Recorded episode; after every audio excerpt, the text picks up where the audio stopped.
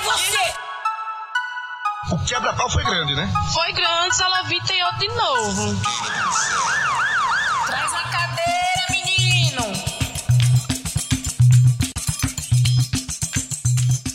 Quem ama o feio, bonito lhe parece. Bonita frase, né? Pois sabem que é assim que se financia o mercado clandestino da autoestima não merecida e empoderamos pessoas mal diagramadas que vão fazer outras pessoas sofrerem. E numa boa, a gente não tá longe de nós que somos gospels cavando bullying, não. A questão aqui é outra. A gente sabe, viu, ouvinte, militudo, que a beleza é subjetiva. Essa não é a questão. A gente sabe que qualquer um pode ser considerado lindo. É, ou a gente aceita, né, esse papo de que é subjetivo, assim, só por uma pressão social. É uma pressão social. A gente tem que aceitar. Sim, senão vão cancelar a Sim. gente. Mas a gente sabe que existem bonitos e feios. Mas, cancelamento, a gente diz que, aos olhos de Deus, nosso Pai, somos todos lindos. Eita glória! Eita glória! Glória, glória, glória! A gente sabe que só não é lindo, né, de uma forma geral, porque existem padrões tirados do cu do eurocentrismo e da indústria da moda. A gente sabe.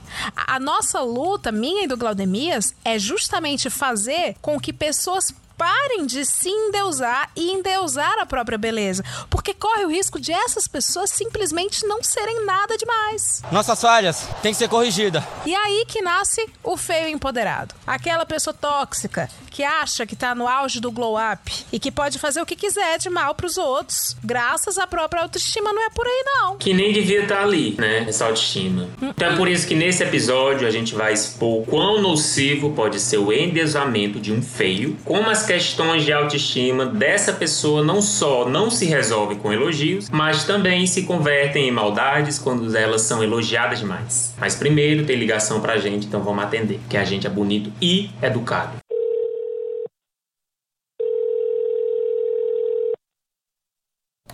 Oi, Leila e Glau. Então, tô encaminhando hoje essa partilha a pedido de um ouvinte de vocês. Amiga minha que mandou a seguinte mensagem pra mim.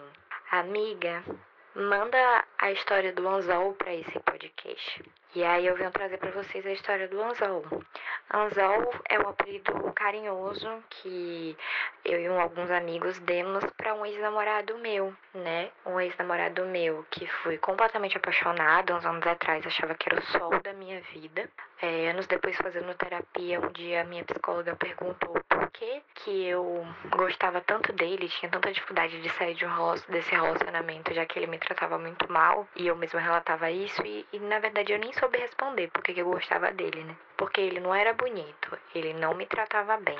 E ainda tinha a questão do caso do anzol, que é porque anzol é porque o rapaz, ele era desfavorecido, não desfavorecido, assim, não é querendo desdenhar, não é do prato que, que me lambuzei. Mas a verdade é que ele tinha um membro um pouco barroco, assim, uma coisa um pouco desconstruída, excessivamente curva, como eu posso dizer, né? Semelhante a um anzol de pesca, né? E ele usava para pescar, não sei como, eu me deixei levar nessa situação, me vi presa nessa, nessa teia, nessa linha de pesca, com esse anzol aí, e me mantive aí nessa relação absurda por um tempo com este. O Juliano Casarré, vamos chamá-lo, tá? Pra dar nome aos bois, assim, Juliano Casarré, um grande ícone dos galãs feios, é alguém que representa muito este ex-anzol, e me mantive nessa relação até que ele viajou para ficar com sua família em outra cidade e disse que não gostaria que eu fosse com ele, porque não estava pronto para que a família dele me conhecesse. A gente estava junto há quase um ano. E aí eu aceitei isso como uma boa burra e trouxa que sou.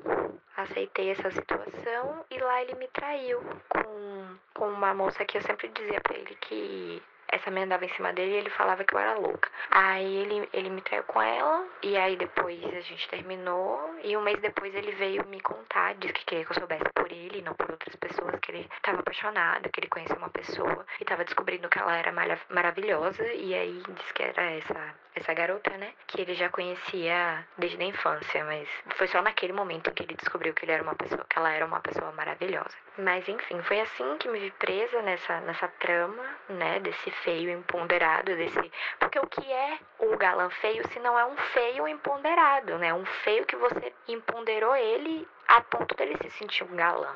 Então, assim, fica esse alerta, cuidado, pode ser um risco muito grande para a sociedade, principalmente se ele for hétero. É isso, beijo. Link ao vivo da rua, Leila Germano. Vou começar aqui falando. Não, link, não é um link ao vivo de hoje, já aconteceu hoje, né? O nosso link ao vivo nunca é ao vivo e nunca é da é, rua. porque a gente tem a edição, tem que passar pela edição, né? Equipe de edição. Não é uma coisa. E a gente é bonito, né? Quem é bonito pode tudo. E assim, né? São dois jornalistas. Um é a Isis Camparini, de São Paulo, e outra pessoa faz. faz eu sou o quê? Eu sou o Rodrigo Carvalho. Então as minhas reportagens têm que ter edição, tem que. Entendeu? E um beijo pro Rodrigo que ouve Sim. a gente. Bom, gente, participei de uma entrevista de emprego, né? Não tá fácil. A gente tem que ter o quê? Mais de cinco empregos pra poder comprar um pão. Ho, ho, ho, do cacetinho. E aí fui.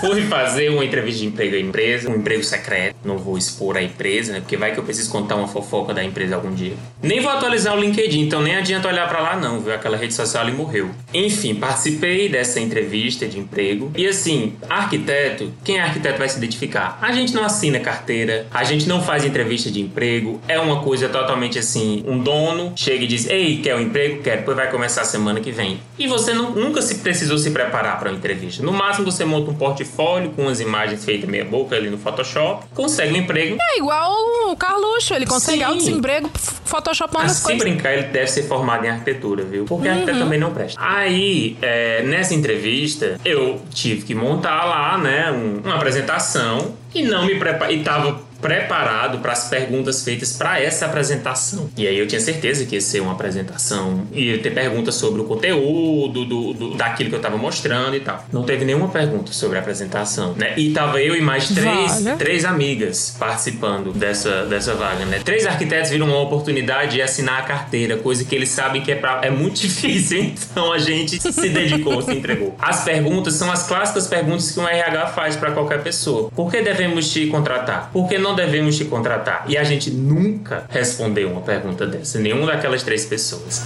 É, por gentileza, moça. Eu odeio isso. E aí, né, vou começar de. Vou começar comigo, né? Eles olharam pra mim e falaram, Claudemias, o que a gente tem que te contratar? E aí. E tu? Aí eu parei, passei um bom tempo assim, rindo. Porque a minha vontade é dizer, porque eu preciso, meu senhor, eu preciso. Faz um milagre em mim. Daí fui me elogiando. Não, mas poderia que nem um imbecil, assim. Por que vocês não anunciaram uma vaga? Eu tô doida. Por que vocês estão precisando? E aí. é, uma, é uma empresa que, que dá curso, tá? Eu já tinha feito um curso com essa empresa. Eu já tô dando muita dica. Microlins. É, a E aí Microlins. eu, eu meti assim, eu meti uma. Cara, eu, me- eu meti essa, Casemiro, que nem eu acreditei depois que eu meti. Eu falei assim, eu acho. Além de, eu falei, né, além de dominar o conteúdo, não domino, mas eu falei, eu acho que ia ser muito importante pra uma pessoa que eu vou dar um curso, ter aula com alguém que também já teve nesse curso. É uma questão de entender que aquilo também é uma possibilidade. Eu gostei. Mas eu não. não, eu sei que foi que foi canastrão, eu sei que foi, foi no ponto, mas assim, é uma, é uma resposta que nem eu acredito, é uma representatividade que eu forjei. Urge um episódio sobre entrevistas de emprego e essas, essas perguntas imbecil. Aí ele fez a pergunta: por que não te contratar? Se tu que ninguém me ama.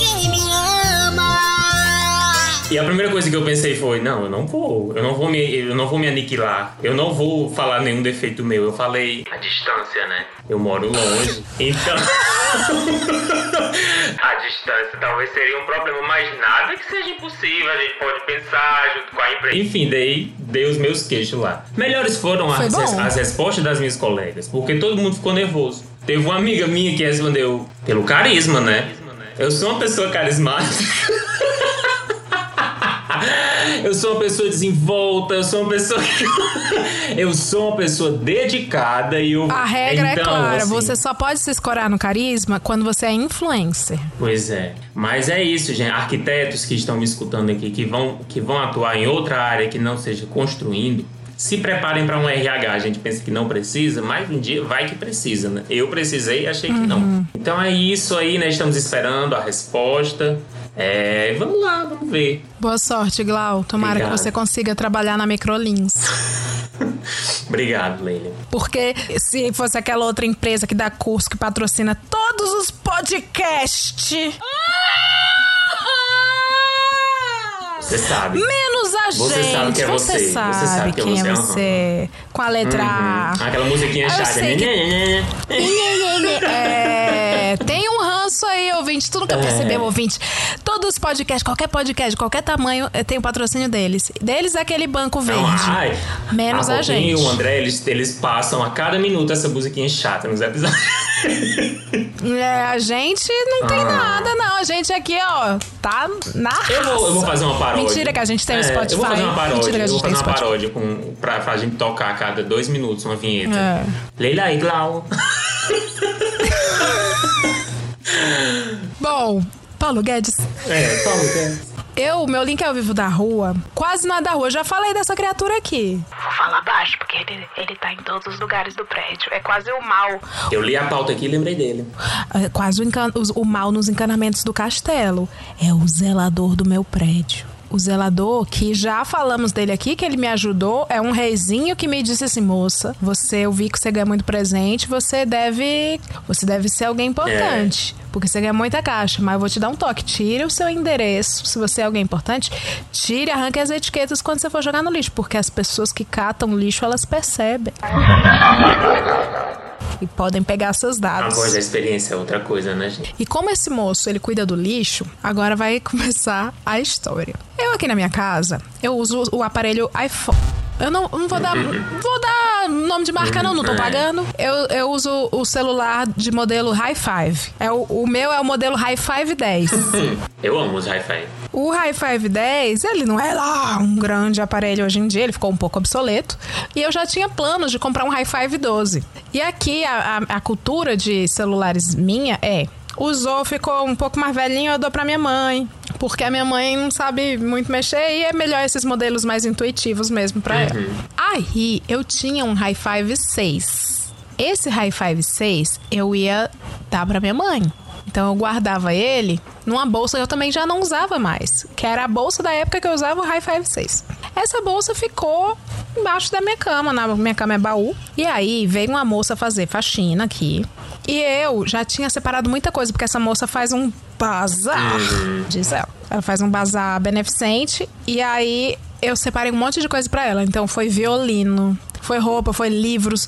Porque a minha casa é pequenininha e eu tinha muita coisa aqui. Então eu quis liberar espaço. Ainda mais depois que o, o escroto do meu ex morou por aqui, eu quis dar uma geral na casa. Limpa, limpa, limpa, limpa. É, Limpa, tudo. Ah. É. Então eu desfiz muita coisa, inclusive dei uma calça social dele pra ela, que ele esqueceu aqui. E mandei pra essa moça. E eu falei pra ela o que ia pro lixo. Coisas que iriam pro lixo. Essa bolsa, ela já tava toda morfada, ela tava meio rasgada. E eu tinha esquecido o bendito do aparelho dentro da bolsa. O High Five 6, que ia ser da minha mãe. Aí, vou pro Rio de Janeiro. Lembra que eu fui pro Rio de Janeiro? Fui pro Rio de Janeiro, curti minha vida. Quando eu volto, dez dias depois, encontro com o, o moço do lixo, lá no térreo, vou jogar o lixo. Aí ele diz assim: Oh, aí ele tira o meu aparelho do bolso. O High Five 6 e diz assim: Oh, moça, você pode apertar aqui pra desbloquear aqui, porque eu preciso. E assim, com uma naturalidade. Você pode me dar sua digital pra eu desbloquear aqui, porque eu preciso formatar. Eu, eu fui levar pra formatar num lugar e o moço disse que ele não podia fazer, porque como não era meu. Pitico, né? Pitico. Pitico demais. E pensa na minha cara, a minha cara assim com a boca aberta, os olhos abertos, assim, oi. E era tua foto na reconheço- tela, assim, alguma. Cara, não, não era foto, não. Era, era um fundo, acho que era do meu fundo do choque de cultura. Só que assim, eu nunca desloguei nada deste aparelho. Banco, nudes. Tudo lá. Tudo estava a um dedo de Leiliana de ser descoberto. Aí ele, na naturalidade, você pode desbloquear aqui com a sua digital? Porque eu ainda vou levar o moço É lá pra educado formatar. né? Aí eu. "Co- co- Como que você conseguiu isso? Aí ele. Tava no lixo. Aí eu, oi? Tava no lixo, eu, eu, eu faço reciclagem, né? Eu gosto de sempre olhar. Vasculha o lixo dos vizinhos pra saber. Ai, pelo amor de Deus, nem disfarça. O pitico nem disfarça mais. Vai. Eu gosto de olhar, eu gosto de olhar o que tem, né? Pra ver se algo se aproveita. E ele falou bem na humildade, assim. E eu achei esse celular na sua bolsa. Poxa, se aproveita. E assim, e deu pra aproveitar. E aí ele, eu queria muito ter um modelo desse e tal. Só que eu fui levar pra um rapaz, ele me cobrou 400 reais pra desbloquear. Só que ele disse que ele não consegue, porque a Apple é muito pitica É. também. A Apple não Ei, deixa. que nem que é, por nem quê, a força. menina? A Rai, a banana. É. Ah, a É, banana. a banana. É, a banana. Não, a banana é muito boa nesse negócio de criptografia, dados e tal. E mesmo, sei lá, o cara tentando abrir só com a impressão digital. Eu achei escândalo. Ah, então aplausos aí para o pessoal da Banana. E o, o presidente, né, o senhor Tim Cake, É. o Tim Cake que fez isso. Aí ele falou assim: então se eu tô, já consegui os 400 reais, só que eu acho melhor, achei melhor falar com você, né? Pra você se bloquear. Aí eu, assim, tudo que eu consegui verbalizar foi assim: eu nunca joguei esse celular fora. Aí ele: não, mas ele tava no lixo, dentro de uma bolsa e tal. Aí eu peguei o celular em mãos, eu, eu pus o meu dedo quando eu vi ali. Meus dados, banco, fotos, arquivos, coisa da minha empresa, documentos de empresa, tudo lá. Aí eu fiquei assim. tu me dá, um, me dá um- umas horas pra eu ver o que eu vou fazer sobre isso, porque Porque eu vou te dar o celular, né? eu fiquei muito mal. Isso, isso nem tá, tá, pé, tá, assim, tá em cogitação se for ou não. Eu vou te dar naquele momento. Porque ele tava muito feliz. Ele tava muito radiante, que ele tinha um, um high mesmo se não five. tivesse, né? Tu também ia dar, né? Porque eu sou? Trouxa, exatamente. Exatamente. eu também Obrigada, faria a é mesma isso, eu sou coisa. Eu trouxa. também faria a mesma coisa. No momento é pensar o que eu vou fazer pra esse homem não ter as minhas informações. Porque o celular já é dele. Já é dele, entendeu? Exatamente. É, não tem. Ele soube fazer, ele tem a arte da extorsão com carisma, Sim. com olhar, com a humildade. Sim. Menino, eu sei que este homem é de humildade singular. Uhum. Eu, leve- eu, eu só peguei o celular e falei assim: tu deixa eu só lá em cima ver. Aí ele, claro, tô aqui esperando. Eu, muito obrigada. Ai. E aí eu ainda falei assim pra ele de novo. Porque assim, eu não joguei, deve ter sido a moça da faxina Aham. que jogou por acidente. E jogou a Ela bolsa. jogou a bolsa, esqueceu de olhar e tal. Aí ele, aham, pois eu tô aqui. Eu, ótimo, legal, legal. Ele meteu um bacana, né? Aí- Não, bacana, bacana. Bacana, tô por aqui. Aí eu subi, loguei, loguei assim, loguei no Wi-Fi e a primeira coisa que eu fiz foi olhar o Google como formatar um iPhone. Tava desloguei das minhas sessões, apaguei foi tudo e voltei pra configuração de fábrica e desci e entreguei pra ele, Você tem que entender sua posição. que já estava lá esperando na porta do elevador. Como prometeu, né? Como prometeu. Pitico demais. Aí ele falou assim: pô, brigadão, minha mulher adorou. Ou seja, ele já tinha dado. Uhum. Eu fui meramente o rapazinho da TI. É, assim, são várias questões, né? A primeira é a, assim, terem lido a tua bolsa, né? O teu baú embaixo da, da cama como lixo, né? Acho que é um pouco ofensivo se a gente... e segundo, esse ato solidário dele. Não pagou ninguém pra, pra pagar teus dados. Já passou à frente, né? Eu, eu achei isso honesto. Então, eu só entreguei porque eu sou trouxa. Sim. Também porque eu sou trouxa. Mas porque ele foi honesto. Ele falou assim: eu poderia ter arrombado, pagar, pago o cara, mas a, a Benena não deixa. Então eu vim te Não, pedir. assim, assim, na minha cabeça isso é um, é um modelo de negócio. Basicamente ele é um aplicativo que ele pega da pessoa que vai dar pra quem vai receber, entendeu? Eu acho assim, eu não vou criticar o Pitico, não. Não tem, não tem que criticar ninguém nessa história, né? Você conseguiu pensar também antes de entregar o seu celular pra ele. Sim, ele me deu um espaço. Não é um roubo. Uhum. Não, gente, Não é um não. roubo. Não é uma expropriação. É o diálogo. Tava no lixo. Não é um milagre, não. O que é que tu acha, hein? Uhum. Assim, ter cuidado pra não ir, sei lá, vai que um RG, um CPF no lixo. Às vezes a, a paçoca não pode nem andar perto do lixo, não. Tem isso também. Sua dignidade. É. E é nesse clima que a gente entra na sessão, né? Na sessão do PG, que mais uma vez nós desencambamos a falar dele, o Paulo Guedes. Uma situação chata, uma situação triste, onde pessoas precisam revirar o lixo para encontrar High fives. High Fives 10, né? Pois é, e como o Paulo Guedes acaba sendo sempre invariavelmente o cerne desse tipo de situação lamentável, que é a questão dos, das tecnologias jogadas no lixo, nós vamos fazer o que a gente faz melhor, que é cobrar a ele e a todos que devem você, ouvintes. Por isso, mande o seu caso para contato@hoje-tem-podcast.com e, por favor, substitua o nome dos envolvidos pelo de famosos, pra gente não ter problema jurídico, né? Ou perder tempo, né? Mudando também. É, tem isso. Ai, gente, para de, para de usar Maite Proença, hein? Vocês não... É toda vida ela aparece aqui. É. Porra. E a Regina Ai, Duarte. não. E tem um homem também, que sempre... Ah, o Antônio Fagundes. Vocês, não, vocês É. nunca superam. Enfim. É, gente, vamos ver uma Record, uma novela de uma Turquia na Band. Exatamente. Tentem inovar. Porque ninguém merece repetir a história da Regina Duarte toda semana. Não, não é prioridade. Tá certo? É isso que você quer ouvir? Pois bem. Bom dia, edificadores, como estão? Tô muito doido. Lembrei de uma dívida master que uma rapariga tá me devendo. Olha, e-mail de Portugal. Bacana. Ah, Carreira internacional chegou. sim. Estava eu no segundo semestre da faculdade numa cidade nova, sem conhecer ninguém, e a história começa. Eu sou uma fã tardia do Justin. Justin Trudeau, Justin Timberlake, Justin Bieber. Bom, não curtia ele na adolescência. Porém, era Purpose. Foi um delírio coletivo e eu embarquei. Ah, então é o Bieber. É. Eu embarquei nessa quando ele lançou a tour mundial e eu queria ir no show dele Essa no é Rio de Janeiro. Sorry. É desse álbum. É, Eu eu me lembro que teve um ano, teve um ano todo mundo acordava escutando isso. Na, na, na, Sorry. Pois bem, eu achei uma menina que também era fã. Vamos chamá-la de Clarice Falcão. Tá. Pois bem, combinamos de ir no show juntas. Lembrando que eu mal conhecia a menina. Meu primeiro show internacional, eu tava animada, né? Jovem, querendo ir pro Rio de Janeiro, curtir pra caralho, e o combinado foi: eu compraria os ingressos e ela compraria as passagens pra ir até lá. Eu, como boa amiga e fiel seguidora do Paulo Guedes, prometi e cumpri.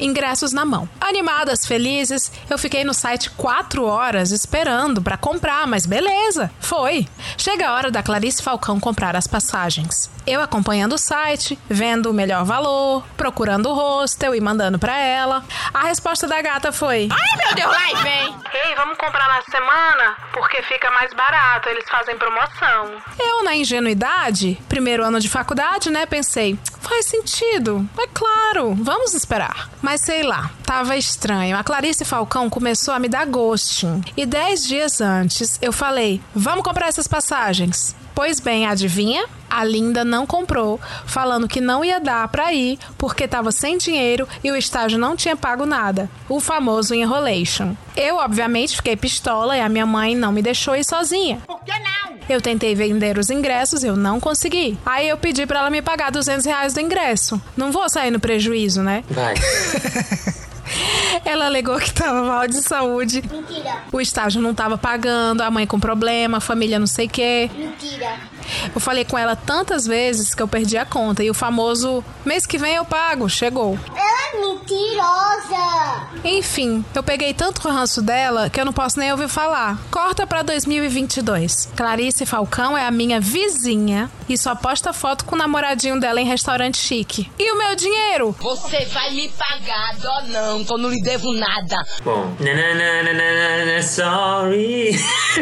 Sorry, o, o Justin tentou te avisar, mulher. Te avisou, é. Prestou atenção. É isso, assim. A pobre. Eu acho que você tem que enxergar que a sua ação foi uma ação de incentivo à cultura, né? Você é a própria Lei Rouanet personificada, né? É. Entendeu? Eu acho que você não tem que ter vergonha de ter, de ter fomentado a cultura, né? Não aconteceu por motivos, né? Aí eu, eu não descon... eu acho que ela, falando sério, eu não acho que ela, ela, que ela mentiu dizendo que não ia por conta que eu, eu acho que se ela tivesse ido, talvez ela teria ido, né? E você, como acadêmico, né, Glaudemias, você sabe que não se.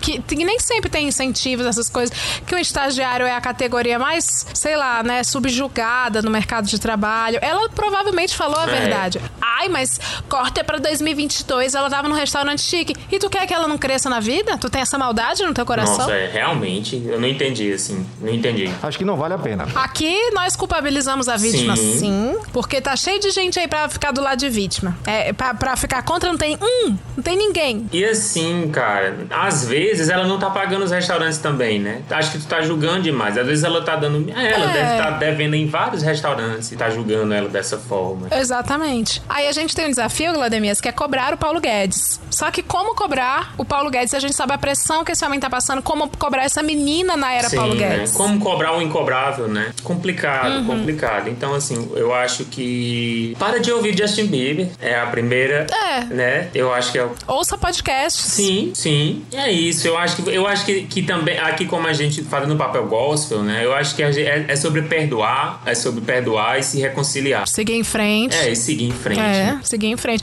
Ela foi ser sua vizinha você não entende os recados? Olhar ao próximo. Nossa. O próximo é o quê? De porta. É. Como a ti mesmo. Uhum. Amar e como a ti mesmo. E outra, assim, o Justin Bieber não é esse esbalaio todo. Ele cospe em fana. Ela não cuspiu em você. Ela não cuspiu. Hum. Ela evitou que ele cuspisse em você. Olha aí, caralho. Aí 220, tu tá, tu tá, tá fazendo conta de 220 reais? 200, será que tua cara vale mesmo uma cuspida? Porra. É o amor próprio ninguém É. valoriza, né? Mas enfim. Paulo Guedes, é, a gente vai. A gente tá entendendo o momento, tá? Um momento de crise pra você. A gente vai aliviar por hoje, mas que isso não se repita mais. Nada contra você, amore, mas. Hoje você se safou. Toda vez! Partilha dos hosts. Ah, com certeza. Eu acho, eu acho que essa, pau- essa pauta foi pra Pitica, né? Essa pauta foi pra Pitica. Essa tu nem tu sabe. Partilha dos hosts. Bom, o tema é feios Eu vou tentar ser breve nessa história aqui. Meu cu! Que é o seguinte. Eu namorei um feio. Um cafuçu. Há algum pouco tempo. Namorei um feio e. E assim, quando eu amo alguém, eu amo real oficial, né? Então, é, eu fiz de tudo pra que desse certo e acabou não dando. Beleza. Ele. Ele não tinha, beleza? Ele não tinha. Beleza, menos é, dele. beleza, ele não tinha. É, beleza, menos dele. E o feio, vamos chamá-lo de Batoré. Eu namorei o Batoré, eu tava muito apaixonada pelo Batoré. O Batoré, né? Uhul, amo demais. Meu Deus, vamos fazer isso, vamos casar, vamos ter vida, vamos morar juntos. blá, blá. Até que um belo dia o Batoré disse: Ai, eu não amo, não. Olha, Eu acho que eu me equivoquei depois que eu vim morar na tua casa. veja só. Essa maravilha de cenário.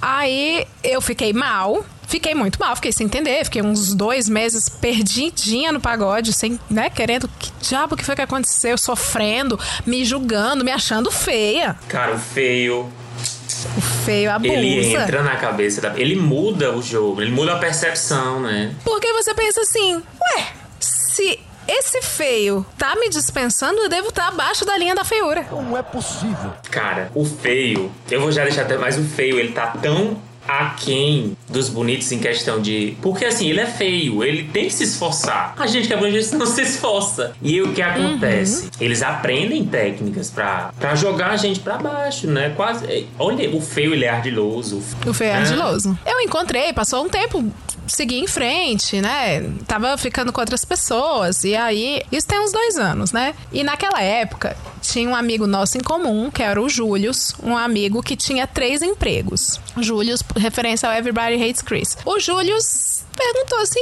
Leila, por que, que tu não tá mais saindo com a gente, com a galera do Batoré? Eu vou se eu quiser. E eu não disse, porque os nossos amigos achavam que a gente era apenas amigo, porque ainda tem isso, o feio não me assumia. Fala, menina, quantos anos tu tem? Eu não fui, eu vou repetir, eu vou verbalizar pra, pra eu tomar na, vergonha na cara. O feio É, gata. não É, gata. me assumia. É, gata. Eu não era assumida por um feio. Um feio não queria pegar na minha mão na rua. Desumano. Sim.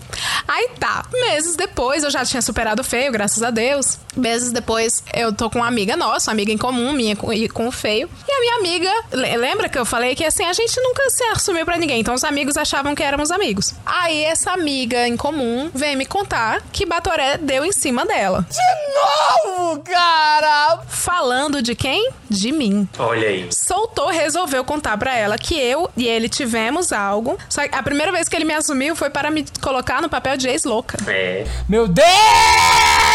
Porque não basta ser feio, basta ser meio podre. Tem que ser mau todo. caráter. A carcaça tá podre, o interior também tem que estar. Tem que estar. Então ele deu em cima de uma amiga minha, falando de mim. Olha aí. E falando assim pra ela, porque eu sou carinhoso demais. Porque a Leila, ela se apaixonou muito e aí ela ficou ciumenta e foi ficando louca. Esse É, é, o meu caso de feio empoderado. Então, assim, gente, o feio, ele, como Glaudemia disse, ele é ardiloso. Ele é. Ele volta com um punhal. Ele, ele, ele vai te difamar. Ele vai te difamar. Lembra, gente, que eu, não- que eu fiquei quietinha com o Júlio dos três empregos? Fiquei quietinha, não falei nada. Ah, porque você sumiu? Aí eu fiquei, ah, por nada, sei lá. Saí do- do- dos rolês. Nossa, sério, me afastei. Júlio não sabia que éramos casal. E mantive, fui ética com filho da puta. Fui ética com um feio. Contra essas coisas não há lei. Aquela, aquela história, né? Como falou a célebre criança nos braços de Bolsonaro, eu quero ver, eu quero ver o Batoré na prisão. É isso que eu quero ver. É isso. É... Ai, ai, ai. Infelizmente, gente, eu, diferente da Leila, eu procuro, eu procuro não me relacionar com pessoas feias. Não trago, não trago relatos. Tô aqui apenas para comentar o relato da minha amiga, né? Tô com meu punhozinho aqui, ó. Meu punhozinho ainda tá estendido aqui, né? Uhum. É reforçar a criação da associação, da associação de bonitos, né? Eu acho que tem que se unir, tem que se unir. A pauta tá, tá a gente tá sofrendo. Pessoas bonitas sofrendo por pessoas feias, né? E isso não tá certo, não tá certo. Então sabe qual é? Desculpa, gente, fui. A solidão da A pessoa solidão bonita. da pessoa bonita. Muitos tem, olha, muitos tentam pautar isso em reality shows, né? Que é o lugar hoje que você pauta problemas sociais sérios, né? É no reality show. Exatamente. E essas pessoas não são levadas a sério. Não são levadas a sério. O público não compra. É triste, gente. É triste. É triste. É triste. Vamos nos unir. Vamos. Todos nós que somos bonitos. Por favor. Partilha dos ouvintes que não são feios, né? Que se São escutam a burros. gente é porque não. São burros? São burros. É, é diferente. São superficiais? São. Totalmente diferente. Mas não são feios. Porque são bonitos. Porque se são bonitos, não precisam malhar cérebro, não precisa malhar cognição. Se já tem a face, não precisa. Olha, é. Vocês, vocês são bonitos. Ninguém aqui diz que vocês são feios. E é por isso que, sem enrolação, sabe pra que serve o e-mail contato.tem.podcast.com pra gente receber a sua partilha, ouvinte bonito, porém burro. Ouvinte desgraçado, mas bonito. Porque você tem uma sessão toda sua aqui, gritei no microfone agora, no nosso programa. Eu tô revoltadíssimo com o feio. Com o meu feio, né? tô, tô, Ele tô. é. Tem história, ouvinte. Qualquer história. Qualquer história da vida alheia pra fofoca. Pra partilhar com a nossa igreja. Então taca-lhe pau pra mandar pra gente. Mande pra cá que a gente torna público na maior plataforma de áudio do mundo. Esse grande carro de som comunitário chamado Spotify. E nem precisa ter medo de exposição, porque a gente substitui, né, as pessoas medíocres da sua história que ninguém se importa, por nomes de famosos que também não sonham, que estão sendo envolvidos nesse rolê. Ah, Uma conduta jurídica e fluide. Nos resguarda, até quando? Não sabemos. Mas somos um podcast gospel e, portanto, Deus nos protege, nos Amém. Amém. E bom, como o tema de hoje é feios, uma causa que eu milito contra há muito tempo, né? Uhum. Isso aqui é, é, uma- é a pauta da minha vida, sabe? É, é a, é a minha bandeira, é o que eu carrego. Vou deixar aqui o desafio da edificação do episódio, que é que é um alerta pra todos nós. Que perigo esse feio oferece à sociedade, né? Para além da feiura. Para além. Porque a, a edificação nem sempre é assim, ah, é sobre perdão. Não, a gente. É importante a gente alertar, abrir os É um olhos. diagnóstico, né? Abrir os olhos da sociedade. Muita gente Uhum. é, é diagnosticada com, feio, com feiura e não sabe. É, né? E a- às vezes se finge que não é. Né, Deise? finge que não sabe. Né? Eu, feio, sim, você. Né? Não é porque o meme. não é porque o meme de chamar as pessoas de feio no Twitter viralizou que você vai se apropriar, achando, ah, ninguém vai perceber que eu sou feio. A gente sabe. A gente olha, a gente. A gente sabe, é uma questão muito A gente percebe que tá destoando. Vai ficar muito bom. Ai. Partilha de Eva Longoria. Oi, Leila e Grau, seus lindos. Olá, ouvintes. Ó, ela já entendeu o caso. Ah, Eu sou a Eva Longoria, do Agro, e vim partilhar sobre a minha década praticamente perdida por um feio. Essa história começa lá em 2010. Eu semi-caloura na faculdade, novinha, bobinha de tudo. Conheci um cidadão, o Lucas Galina, que é o famoso calma, ele só tem olho claro. Pois bem, eu era a pessoa que ele ia atrás no fim da festa. E como eu era otária, ficava com ele sempre que dava. Já teve festa que ele conseguia alguém antes e ficava com a pessoa na minha cara, mas na festa seguinte, lá tava eu no fim. Mulher, eu era assim. Foram uns bons anos nisso. Eu até ficava com outras pessoas, mas o meu recorde fim da picada foi quando eu terminei com um namorado e fiquei com esse feio na festa seguinte. Só que foi horrível, porque além de feio, eu percebi que nem amor de pica era. Não sei o que aconteceu, pois depois disso ele começou a ser muito legal, entre aspas, comigo. Sempre mandava mensagem. Sai, cachorro velho aqui. Me dava umas caronas só pra bater um papo, até o dia que ele me convidou pra comemoração da defesa do mestrado dele. Sim, é uma partilha acadêmica. Eu nem queria ir. Tinha aula de dança um pouco antes e eu ia estar tá cansada. Mas no caminho de volta eu resolvi passar na festa para dar um oi, né? Porque eu ia ter uns amigos em comum que iam estar tá lá e eu não via há tempos. Legal. Como já tinha começado o churrasco, tinha bastante gente. Sentei mais num canto, ao lado de um moço, o Henry Cavill, amigo dele, muito bonito e da minha época de graduação. Então ficamos bebendo e conversando sobre os velhos tempos. Do nada foi rolando uma aproximação interessante. Sim, eu peguei o amigo bonito dele na comemoração dele e na frente dele, com direito a maço e saída francesa, risos. Muito fã dela. E olha, passei anos sendo trouxa pelo amigo errado.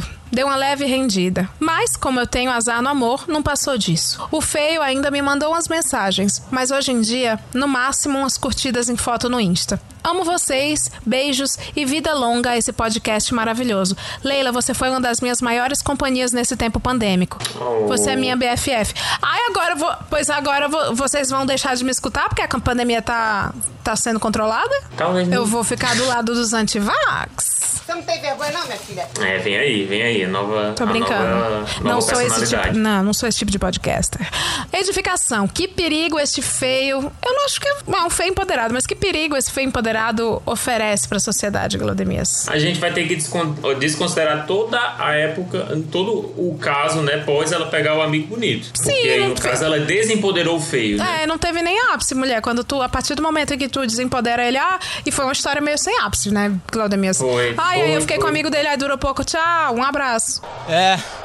Eu acho que esse caso, assim, né? É, que, tá, vamos lá. Que perigo este feio empoderado oferece? Oferece a academia, né? É. Oferece a academia que vai, vai o quê? Vai perpetuar a imagem do cientista. Ou ele é doido ou ele é feio, né? Então, não deveria estar nesse programa aí, né? Letícia Sarturi, ó. Fica de olho que na academia tá entrando gente feia. Não pode deixar, não. Ele É- reforça, né, aquele estereótipo de acadêmicos não se cuidam. Ah, é, exatamente. Exatamente. E a gente Cara, precisa, como bonitos, a gente precisa reforçar o outro estereótipo. Acadêmicos são bonitos, pegadores, dão PT em calorada. É, isso que a gente não, tem que e, brigar. E reforça aquela ideia de, ah, porque é bonito, não estuda, não sei o quê. Não, gente, né? Não, não, é claro que não. Vocês, ouvintes, sim. Por ser, por ser bonitos, vocês são burros. Mas não é todo mundo que é assim. Uhum. As pessoas bonitas também estudam. Mas enfim, tô fugindo do foco. Porque tô tentando fazer o caso dela render. Por é, isso. que o caso dela tá bem flopadinho. É, olha o que você tá fazendo comigo. Então, qual é o perigo desse feio? Primeiro, fazer eu render uma história sem graça. Eu tô quase do lado dele. Tô quase lado dele. O segundo, quem é que chama uma pessoa que você nunca mais ficou pra uma defesa de mestrado? Que rolê sem graça é esse? Nem eu que tô fazendo mestrado vou fazer isso. Meus pais. Que dirá com a menina que eu tô ficando? Eu acho que Pelo amor de esgotou, esgotou na vida desse feio as alternativas e, e eu sinto te informar. Tu já era a última alternativa de- nas festas dele. Quem deitou foi ela!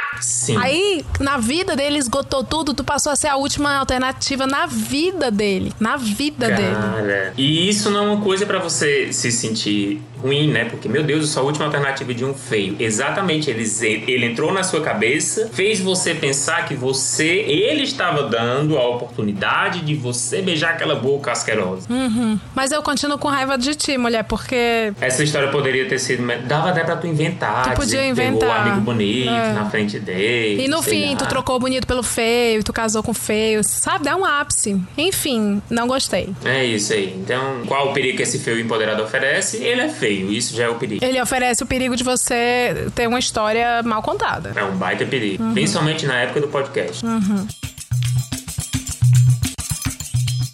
Partilha de Claudete Troiano. Bom dia, Leile Glaudemias. Primeiramente, quero enfatizar que sou viciada no Hoje Tem e o Fofoca na Calçada tem edificado minha vida com tantas informações irrelevantes sobre pessoas desconhecidas. Afinal, acima do entreouvido no transporte público, somente o Instituto DISC, atualizando nosso repertório de histórias populares. Uhum. Olha só, que forma maravilhosa de começar Sim, um mês sem perguntar se tá tudo bem. Ah, aprende, Eva Longoria. Uhum. Como minha vida é muito sem graça e deprimente, venho partilhar sobre um caso que aconteceu com uma amiga que passou maus bocados, mas hoje está bem e ri da história. Esta amiga, vamos chamá-la de Bebel, namorava o mesmo cara há 11 anos e aos 9 de relacionamento, finalmente recebeu o esperado pedido de enlace matrimonial do abençoado Agostinho Carraro. Uma perda de tempo. Pois bem, Agostinho era um homem feio, que tinha carro, coisa muito valorizada em minha região. E aí, minha filha? Cidade do interior. Se for Hilux, eu já sei até o bairro de Fortaleza. Logo era um partido, entre aspas, confiável,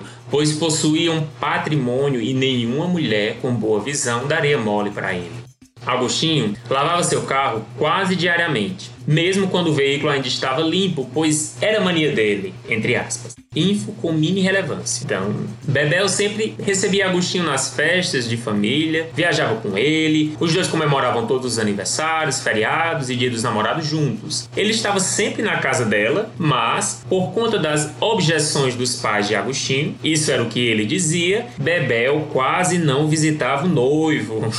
No entanto, com a aproximação do casório, Bebel percebeu que Agostinho parecia não estar muito animado para o compromisso, pois não comprava nem um tapaué É um filho da égua, não é um bicho desse? para Ave casa Maria. e nem um tapaué. Além de tudo, era velhaco. Enquanto Bebel ia atrás de tudo. Fez enxoval, correu atrás de promoção no trabalho para pagar as coisas, escolheu todos os detalhes do casório sozinha e até resolveu fazer uma cirurgia bariátrica Meu cu. para ficar mais bonitas nas fotos e não deixar Agostinho com aparência muito magra no álbum. errado, queridinha! Eu vou virar a minha mesa, eu vou virar a minha mesa, pois ele era sequíssimo. Peraí, garota, por favor. Ao começar a desconfiar de que algo de errado não estava certo, Bebel resolveu dar umas incertas pela região onde Augustinho morava sem ele saber, para ficar mais a par das atividades solo do rapaz. Quando não foi a surpresa de, um belo dia, faltando menos de três meses para o casamento, ela estava passando de táxi e viu uma discussão no portão de uma vizinha de Agostinho, dito cujo estava envolvido, se desviando dos ataques físicos dessa vizinha, Lorelai Fox.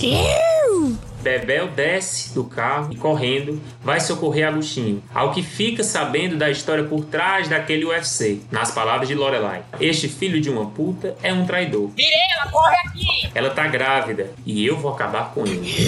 Foi aí que Bebel ficou sabendo do motivo de Agostinho não estar muito interessado no casamento. Ele namorava também com Lorelai há quase cinco anos e ela sabia da existência de Bebel, porém não conhecia seu rosto. Mas se mantinha firme na promessa de que um dia Agostinho ia acordar para a vida e ficar só com ela. A mesma, no entanto, se encontrava furiosa, pois só agora ficou sabendo da notícia de que havia um casamento se aproximando, o que podia significar a ruína de seu sonho cor-de-rosa ao lado de Agostinho e seu Celtinha preto. Além disso, havia a informação de uma gravidez em curso, o que agravava ainda mais a situação.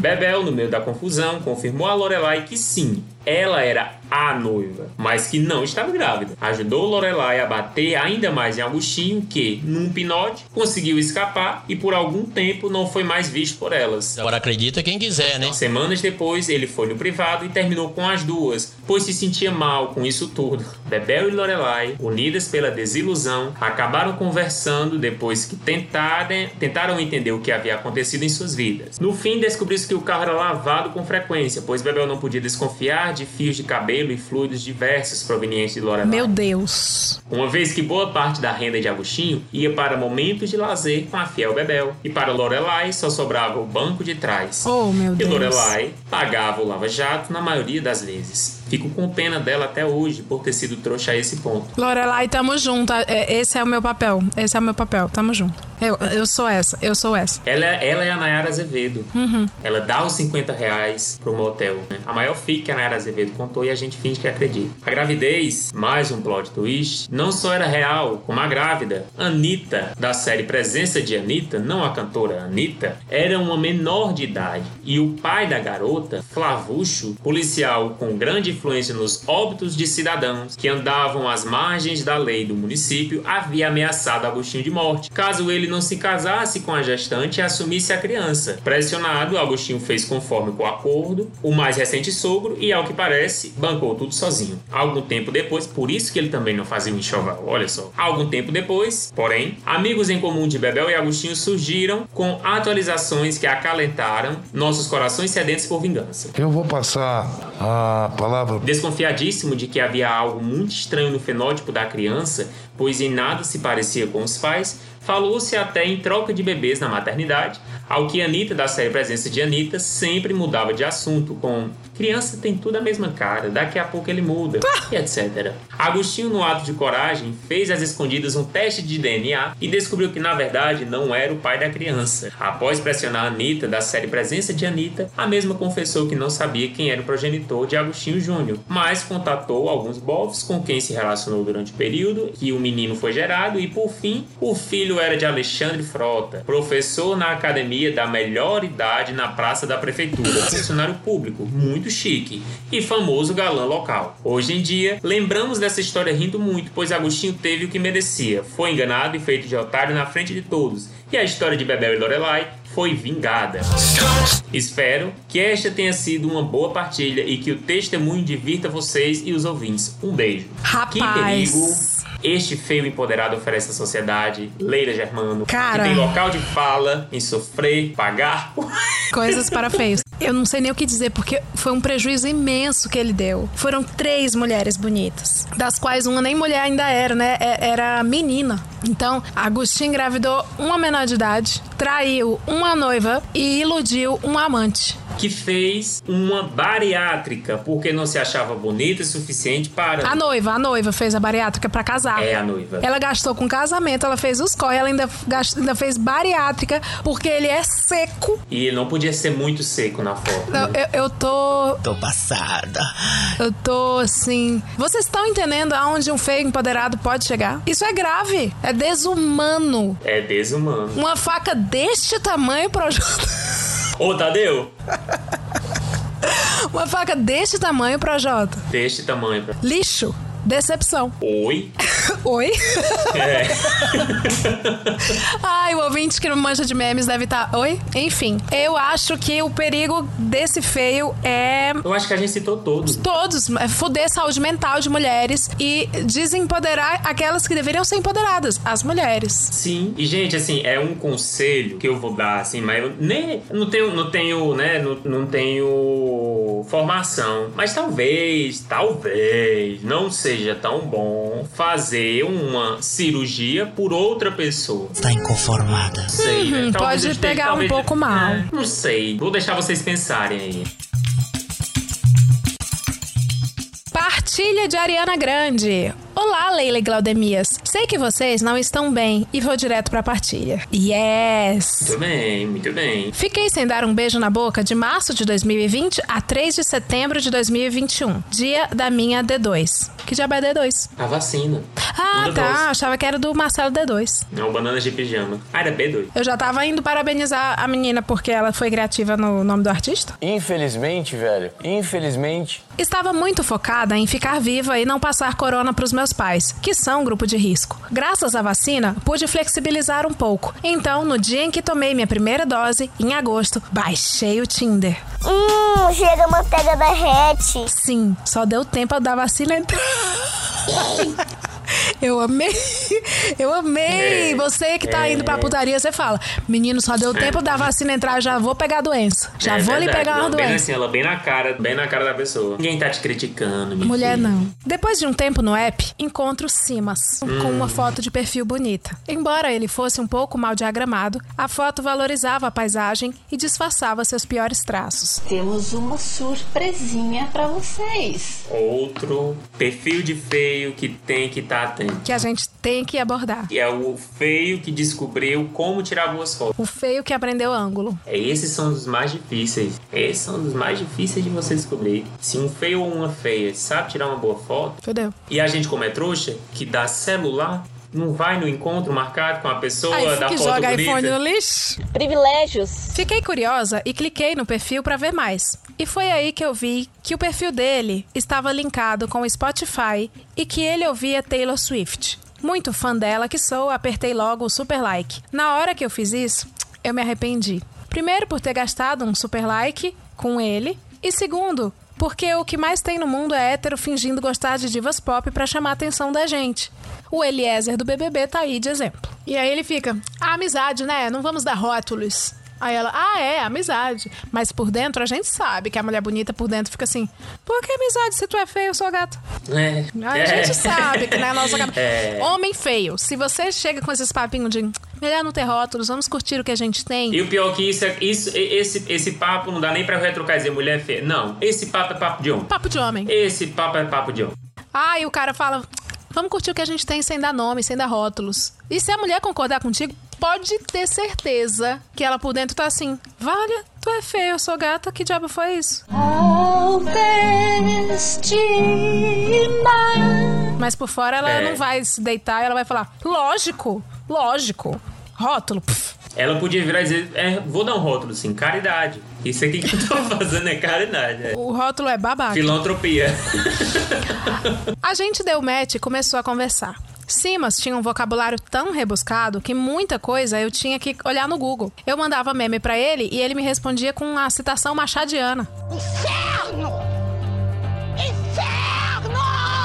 Ah, não. Como boa ouvinte do Hoje Tem, sou uma pessoa rasa. E ter que conversar com um dicionário do lado era bem desagradável. Aí é outra seara que é chato, né? Que a gente não, a gente não necessariamente tá abordando nesse podcast. Pessoas feias podem ser chatas, não necessariamente a mesma coisa, né? Existe Sim. o feio carismático, né? Existe também. Gente- Pessoas feias que querem pagar de inteligente, né? Se escorar na feiura pra achar que são inteligentes. E às vezes você pode pegar um feio burro que quer se disfarçar. Cuidado.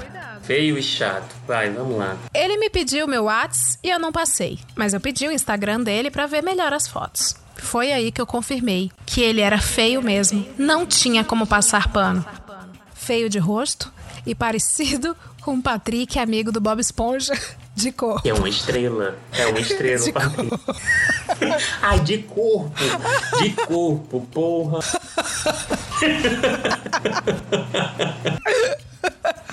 Aí vão falar assim: vocês estão fazendo body shaming. Não, porque o Patrick não existe. E é uma estrela. É. É bom. é bom pontuar. Não colou nem pra mim essa minha desculpa. Bom, depois de uns dias a conversa foi morrendo e eu viajei pra outra cidade. Mas ele ficava o tempo todo tentando interação e respondendo tudo que eu postava. Nossa, parece meu ex, com as menininhas. Eis que eu volto de viagem na semana da minha D2 e quando eu postei a minha foto tomando a vacina, ele foi o primeiro a responder perguntando se eu já tinha voltado mesmo e se eu topava sair num date com ele. Eu não tava muito afim, mas disse que se ele quisesse encontrar pra dar uma volta dali a uma hora eu topava. Óbvio que ele aceitou. Não me arrumei muito, nem passei maquiagem, então rapidinho eu tava pronta. Enfim, a gente se encontrou e ele era ainda mais feio do que nas fotos. Deus. Caralho, velho. Meu Deus. Mas pessoalmente, a conversa fluía melhor e ele tinha um vocabulário mais mundano. Apesar de ainda estar morrendo de medo de contato físico com alguém na época, ele me deixou tão à vontade que a gente acabou ficando. Deus me defenderai. E o beijo foi maravilhoso. Isso é um artifício do feio, viu? O feio se esforça. E, e muita gente vai falar: ah, é melhor ficar com o feio porque o feio é esforçado. É, Dê uma chance pro bonito esforçado. É, é. não é crie verdade. estereótipos, não. Não caia nessa. Na minha mente. Nem eu acredito nas coisas que eu tô falando. Ai, ai. Ai, meu Deus. Na minha mente, eu ficava só pensando. Quer dizer que essa é a recompensa de ficar com feio. Em resumo, foi o melhor primeiro date que eu já tive e acho que ele gostou também. Hum, hum, hum. Três dias depois, marcamos um segundo date e dessa vez eu caprichei no look e na make. Apesar de estar mais interessada, não tinha pano pra passar pra aquela feiura. O sangue de Jesus tem poder! Caralho, eu tô tentando assim, eu tô visualizando o pesadelo. Ela tem tô consciência de classe, né? De que ele é classe É. feia, que ela é classe bonita, ela tem consciência de classe, mas ela não vai, né, assim, pegar pra criar. Eu sentei do lado dele no jantar e evitava fazer contato visual, porque toda vez que eu fazia isso, eu lembrava do Patrick. E a vontade de beijar, ela desaparecia quando ele abria a boca e eu via os dentes mais amarelos do que eu já vi na minha vida. Caralho. Tu quer fumar? Nunca tinham sido escovados. Mas apesar disso, o segundo encontro foi melhor que o primeiro. Caralho, uma estrela do tô, mar as- com dentes assim. amarelos. Eu sei, eu também eu estou consternada. Como diria Gugu, meu Deus. Viu? A conversa era maravilhosa. A gente falava bem de Taylor Swift e mal do Bolsonaro. Isso é um outro artifício muito comum do feio, o esquerdo feio. O esquerdo É. feio, ele tem um negócio de, ah, eu vou falar mal do Bolsonaro e falar bem de uma diva pop pra ver se eu pego essa menina. Tínhamos muitos interesses em comum e a química era maravilhosa. Marcamos um terceiro... Mulher... O que, que tá acontecendo aqui? Marcamos um terceiro date e tudo continuou fluindo da mesma forma. Ruim? Primeiro susto, depois o beijo. Ele fazia... Ai, eu ri, eu ri que meu pescoço trava. Ele fazia planos pro futuro, falava da infância dele, elogiava a nossa química e dava inúmeros sinais de que estava tão envolvido quanto eu. Eu posso falar uma coisa? Ele não estava fazendo planos pro futuro. Ele estava fazendo planos para melhorar o gene dele, porque ele iria misturar o gene dele com o seu e iria sair uma criança ok. É isso. É, exatamente. Poucas pessoas falam sobre a questão da criança desaplaudida. Sim, é o filho do feio com bonita. Que é aplaudida, né? Ela é ok. Ela é ok. Ela é just ok, É né? ok. Papa- É aquela criança que, quando o pai e a mãe da criança É, o- é a desaplaudida. verdadeira Ordinary People que o John Legend É. tá cantando. E a gente não vem condenar e cancelar a gente, não, que esse podcast sempre foi ético e fluid. Esse é um É. lugar seguro pra você É. pensar e dizer essas coisas. E nunca. E é assim, a gente é um esgoto, né? A gente é um esgoto pra fazer isso, pra você não verbalizar no dia a dia. Esse é o momento. Exatamente. E assim, a criança desaplaudida, o pai e a mãe vêm mostrar a foto da criança desaplaudida, é aquela criança que não te desperta absolutamente nenhuma sensação. Que você olha e só, É. só pensa assim, tira isso daqui. Ah, é, você vai. Ah, Ah, aquela criança que você, você não fala assim, caralho, que linda! Ou caralho, que feia. Você só fala assim, uau, nossa, legal, tá? é. Bom. Aí você faz. Oh. Não, é, é, é. que, oh, tira isso Oh, daqui. Tá feliz, né? Você olha pro pai e fala, tá feliz? Eu acredito que a paternidade é boa, né? Você já vai puxando outro assunto, porque falar da beleza daquela criança É, não, vai falar, não fala assim, e aí, muitas noites sem dormir, né? É, exatamente. é isso. A fralda, né? A fralda, o preço da fralda, hein? É. É. Até uns dias depois do terceiro encontro, quando ele me deu ghosting. Momento triste do nosso programa. Desculpa a história sem ápice, Leila. Mulher não foi sem ápice, não. Leila, Glau e ouvintes. Mas em resumo foi isso. Eu dei uma chance e empoderei um feio. E quando eu estava realmente interessada e pronta pra deixar a aparência de lado, ele foi e sumiu. Toda vez que eu lembro que aquele vocabulário rebuscado todo não serviu nem pra me dar tchau, eu tenho vontade de desistir do amor pra sempre. KKKKKKK crying. Obrigada por toda a edificação, Leila e Glaudemias. Adoro ouvir vocês. Corações, corações, corações. Mulher, assim, antes da gente ir pra edificação, eu quero dizer que não foi sem ápice. Você, sem ápice, ter- na humildade de dizer que foi sem ápice, você não deu só uma, você deu três chances pra um feio empoderado. E é aí que eu vou, eu vou pedir licença poética para edificação, né? Que pergunta qual perigo este feio empoderado oferece à sociedade. A gente já viu vários aqui perigos que um feio, mas esse caso ele é um prequel. Ele é feio, a origem. É. Ou melhor, feio empoderado, a origem. Esse caso mostra como um feio consegue ludibriar uma pessoa bonita pra ficar com essa pessoa bonita, se empoderar, desempoderar a pessoa bonita Isso aí, é suga, e aí ele suga. cagar a cabeça. É um dementador. É um dementador. Aqui, fazendo, fazendo alusão à grande obra da Eslovênia, é um dementador. E agora fala, Miriam, cadê a tua voz? Olha, é isso. Agora que entra uma moral da história, que a gente no começo já foi usando até de disclaimer, porque vão falar, ai, vocês padrãozinho. Não estamos falando de padrão de nada. Não, não. A gente sabe que a beleza é uma parada totalmente subjetiva. E a gente, Inclusive, enquanto Leila. isso, a gente sabe que a feiura é uma coisa clara. Inclusive, Leila, a gente não falou aqui do feio padrão, não, né? Porque vocês acham que, ah, é porque é padrão a gente Hum, Não. tem um corpo. Não, gente, não. Feio, tem feios que estão na academia, entendeu? Tem feio em todo lugar. Tem feio no showbiz, tem feio nos palcos, tem feio em qualquer lugar. Então, a, a- a nossa militância é pela pessoa bonita. A gente, porque beleza é subjetiva, feiura é muito nítido, é claro, é óbvio. Exatamente. É isso. Então, é, o feio aqui, É. o feio fez que fez com a menina, ele, tal qual o dementado, ele sugou a vitalidade, porque o bonito, ele tem algo, ele tem um glow, uma, uma, uma coisa que vem de dentro. Essa é a beleza. Quando um feio ch- chega numa pessoa bonita, ilude a pessoa bonita, cara, ele tá sugando as energias de beleza dessa pessoa pra Exatamente. sair. E aí a pessoa bonita fica na merda e aí que ela fica feia. Porque existe a, a, a feiura também ela pode ser contraída. Sim, e aí, é, exatamente, e por algum tempo. Eu, eu, quando terminei com o feio e o feio cagou comigo, o feio dos móveis, eu fiquei feia. Uns dois meses. Não, é, e a, a psicologia fala que você, você tenta se aproximar daquela pessoa que faz mal, né, na aparência. Então, o bonito ele tenta, ele se esforça pra ficar feio, embora às vezes é difícil chegar no rosto do Patrick, mas você fica no seu, né, na, na sua diagramação ruim, né, vamos dizer assim. Exatamente. E ele fez a menina cogitar ter uma criança desaplaudida. Ela é uma mãe maldita. Ele fez você dar autoestima pra ele. Essa era... Aí o que, o que é que o feio vai fazer, né? Porque não é, não é que é feio que não tem amigo, né? Porque tem, né? Tem amigo. Aí ele vai chegar, vai mostrar, porque já participei dessas rodas, vai mostrar. Fiquei aqui, entendeu? Vai tentar usar você como status social pra subir no ranking aí que ele e os amigos feios deles criaram, entendeu? É uma competição. É uma competição. Sim, É uma competição de quem destrói mais a autoestima de, de pessoas bonitas. sim. É isso. Partilha de Gabriel Medina, né? Um, um parêntese aqui, que o casal recentemente separado, né? Achei que nunca ia se separar depois daquela palhaçada das Olimpíadas. Mas terminaram. Acabou! Oi, Leile Glaudemias. Sou o Gabriel Medina. Vou escrever a partilha do meu padrinho horroroso, porém empoderado, o da Atena. Meu padrinho da Atena, irmão da minha mãe, Lucimara Paris, é horrível. Feio como a fome.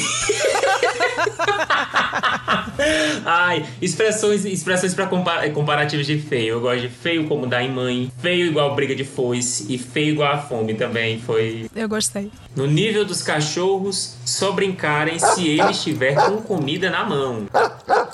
Gente. Pois bem, Datena era um rapaz cansado. Aí tem uma outra expressão muito boa no Ceará, que é quando você quer dizer que uma pessoa é feia. Você, Cansado. Né? Feio, feio, cansado, parece um trovão. Eu amo comparar pessoas feias com trovão. Um trovão. Feio não, um trovão. Feio não, uma barroada. Quando a pessoa é muito feia, você diz que ela é uma Na barroada. barroada, na batida de carro. Ou batida, é. Pois bem, Datena era um rapaz cansado de viver na roça e decidiu assim, como alguns de seus tios, tentar a sorte em São Paulo. Foi de Malicuia e começou a trabalhar em uma fábrica de papel. Lá ele conheceu Ellie Ganzaroli, moça bonita e tímida, que fez amizade com o nosso caipira desengonçado e banguela. Sim, ele já era banguela na casa dos 20 anos. Meu Deus, que A amizade virou feios com problemas dentários, né? Tá se repetindo esse, esse padrão É. aqui nesse episódio. A amizade virou namoro, que virou noivado. Até que um dia, Ellen Gazzaroli conta pra Datena que estava grávida de dois meses. Datena demonstra felicidade, mas diz que teria que ir pra Minas, buscar os pais para adiantarem o casamento. Claro que ele foi pra Minas e quis ficar na casa do meu avô, Raul Cortez, e fingiu-se de sonso, alegando que a aventura em São Paulo não tinha dado certo. Passaram-se meses e um dia, quando ele estava cortando capim para as vacas, e olha para o lado, Ellen Gazzaroli, que estava ao lado dele, com a pequena Isabela Drummond nos braços, que ela trouxe para conhecer o pai. Datena ficou transtornado e disse que não voltou porque não tinha dinheiro para o casamento.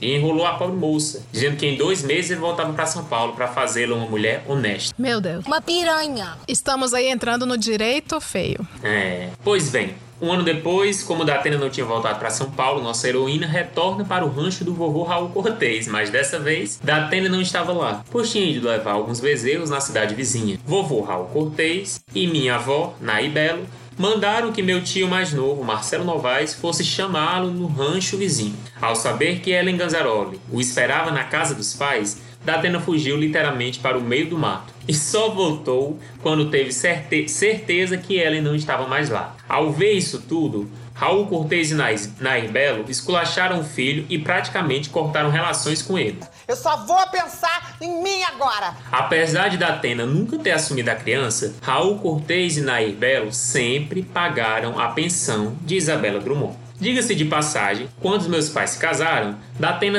tornou-se noivo de Bia Beijos, irmã de meu pai, e ficaram assim por dois anos. Porém, depois de saber de uma traição do feioso, deu um pé na bunda dele. Por isto, meus padrinhos se odeiam. Voltemos à saga da, do nosso alienígena. Oito anos depois, Datena conseguiu se casar com Beth Faria. Todos os meus primos tinham sido caminhos de casamento na família, menos eu. Achei que tinha chegado a minha vez, no casamento do meu padrinho, mas descobri que ia ser outro primo. Perguntei para Datena, padrinho, por que não posso ser o caminho? Ele respondeu que eu era muito feio, um capeta. Eu tinha 5 anos e ali se instalou um ranço que eu tenho até hoje. Gente, eu percebi. Beth Faria era lá da cidade mesmo e construíram uma casa juntos. Tive com 5 anos a criança recebeu uma dessa. Tiveram minha prima, da qual meus pais se tornaram os padrinhos. Ela era muito envolvida com a igreja e Datena tornou-se até ministro da Eucaristia e cidadão exemplar da cidade. Olha. Não, ele mente! Raul Cortez e Nair Belo até fizeram as pazes com o filho. Um dia, minha prima, Isabela Drummond, vem passar as férias em Minas, trazida por tias minhas. Ficou o mês de julho lá, mas na hora de voltar para São Paulo, Datena levou a menina para casa da minha mãe, a Glória Menezes, falando que Ellen Gazzaroli tinha deixado que ele ficasse com a menina até o fim do ano, pois ela passava por dificuldades. Minha mãe aceitou cuidar da menina e em casa ela ficou. Até o dia que Ellen Ganzaroli apareceu com a polícia em nossa casa e minha mãe descobriu que Datena tinha escondido a pequena Emília na nossa casa. Meu Deus. Datena ficou mais um mês escondido no mato e nunca mais viu Ellen Ganzaroli. É, rapaz, situação complicada, viu? Passaram-se mais alguns anos, tirando a presepada com a filha, Datena parecia ter se endireitado. Pai amoroso, ministro da Eucaristia, marido carinhoso, só era feio mesmo. Nos fins. Nos fins de semana, ia pescar com os amigos e sempre trazia peixes para todos os parentes. Até que um dia meu pai, Humberto Martins, fica encafifado com uma coisa. Os peixes eram muito gelados e descobriu-se que, na verdade, Datena e seus amigos iam para cabarés nas cidades vizinhas e no fim das noitadas passavam em peixarias logo pela manhã. Ele tem um desejo. Mas Beth Faria perdoou o marido. Anos se passaram e Datena começou a ir pescar novamente todo fim de semana. Todos sabiam que não era pescaria e o próprio sensacionalista nem trazia peixe algum. Até que um dia ele anunciou que estava namorando Renata Sorra, que vivia na cidade vizinha. E assim foram anos durante a semana, morando na casa com Beth Faria, que o alimentava, lavava e passava as roupas dele. No fim de semana, na casa de Renata Sorra. Até que um dia Renata Sorra cansou do nosso Datena Banguela e deu-lhe um pé na bunda. Beth Faria só parou de hospedar, alimentar e cuidar da roupa de Datena quando minha prima, meia-irmã de Isabela Drummond, colocou o pai fora de casa na base da paulada. Essa história aí.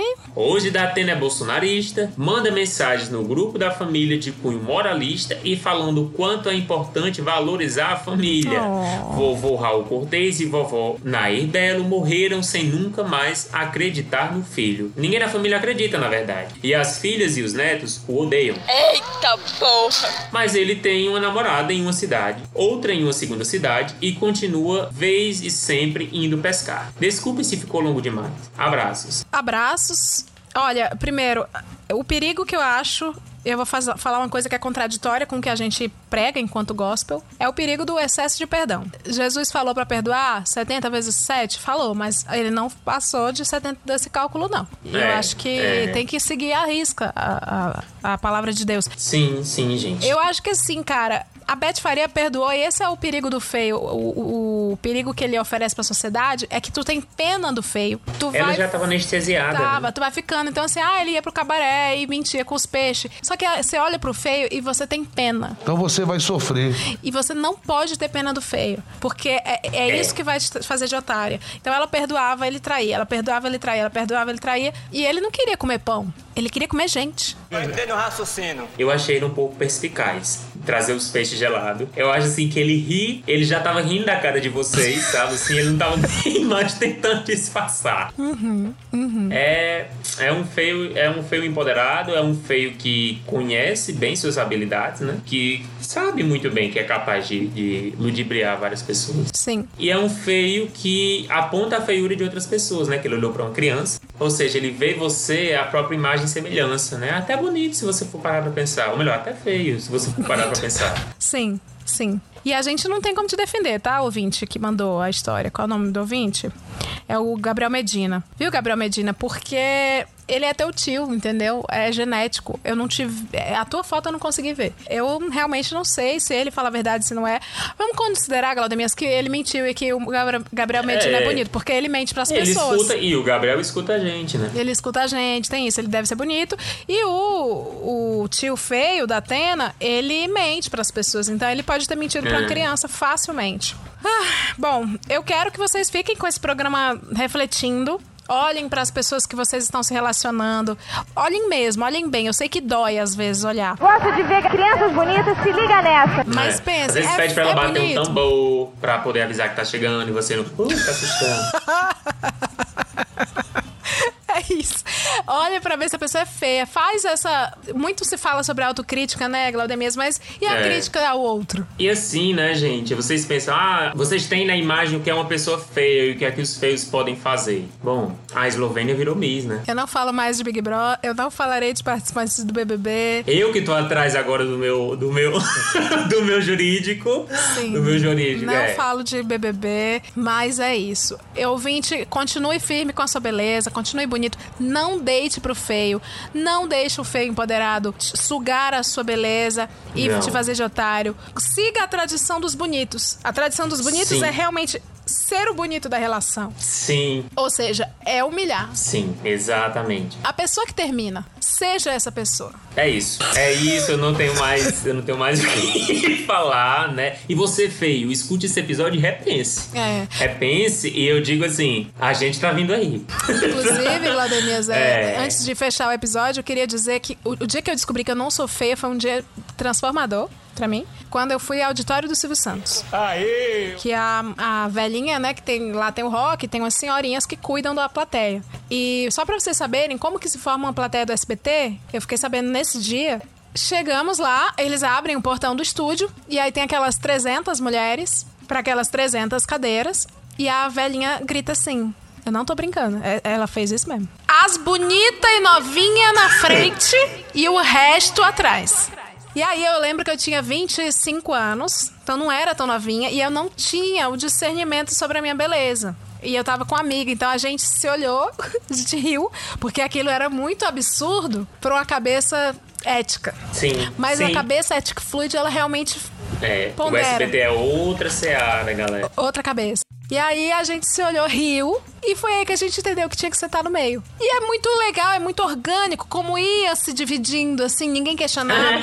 As pessoas iam ocupando seus lugares. E é isso. Sabem os seus verdadeiros locais. Aham. E é isso que a gente fala sobre ocupar espaços. Sim, belíssimo. Belíssimo, eu não tenho mais o que dizer. Vamos deixar essa ódio aí ao sistema brasileiro de televisão e a sua forma de organizar plateias, né? Uhum.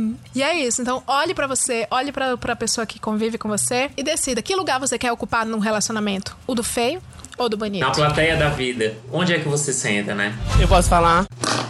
É isso. Bom, apoie o podcast da gente, picpay.me barra hoje tem, porque tem muito mais baixaria no grupo do Telegram, além de Sim. sorteios e, eventualmente, nunca mais a gente fez, mas eventualmente encontrinhos e jo- Orcontros. jogatinas de encontros virtuais. A gente tá tagueado aqui embaixo, a gente vai deixar você, porque a gente tem mais o que fazer, porque a gente é bonito. Exatamente. Um beijo! Valeu! É você mesmo.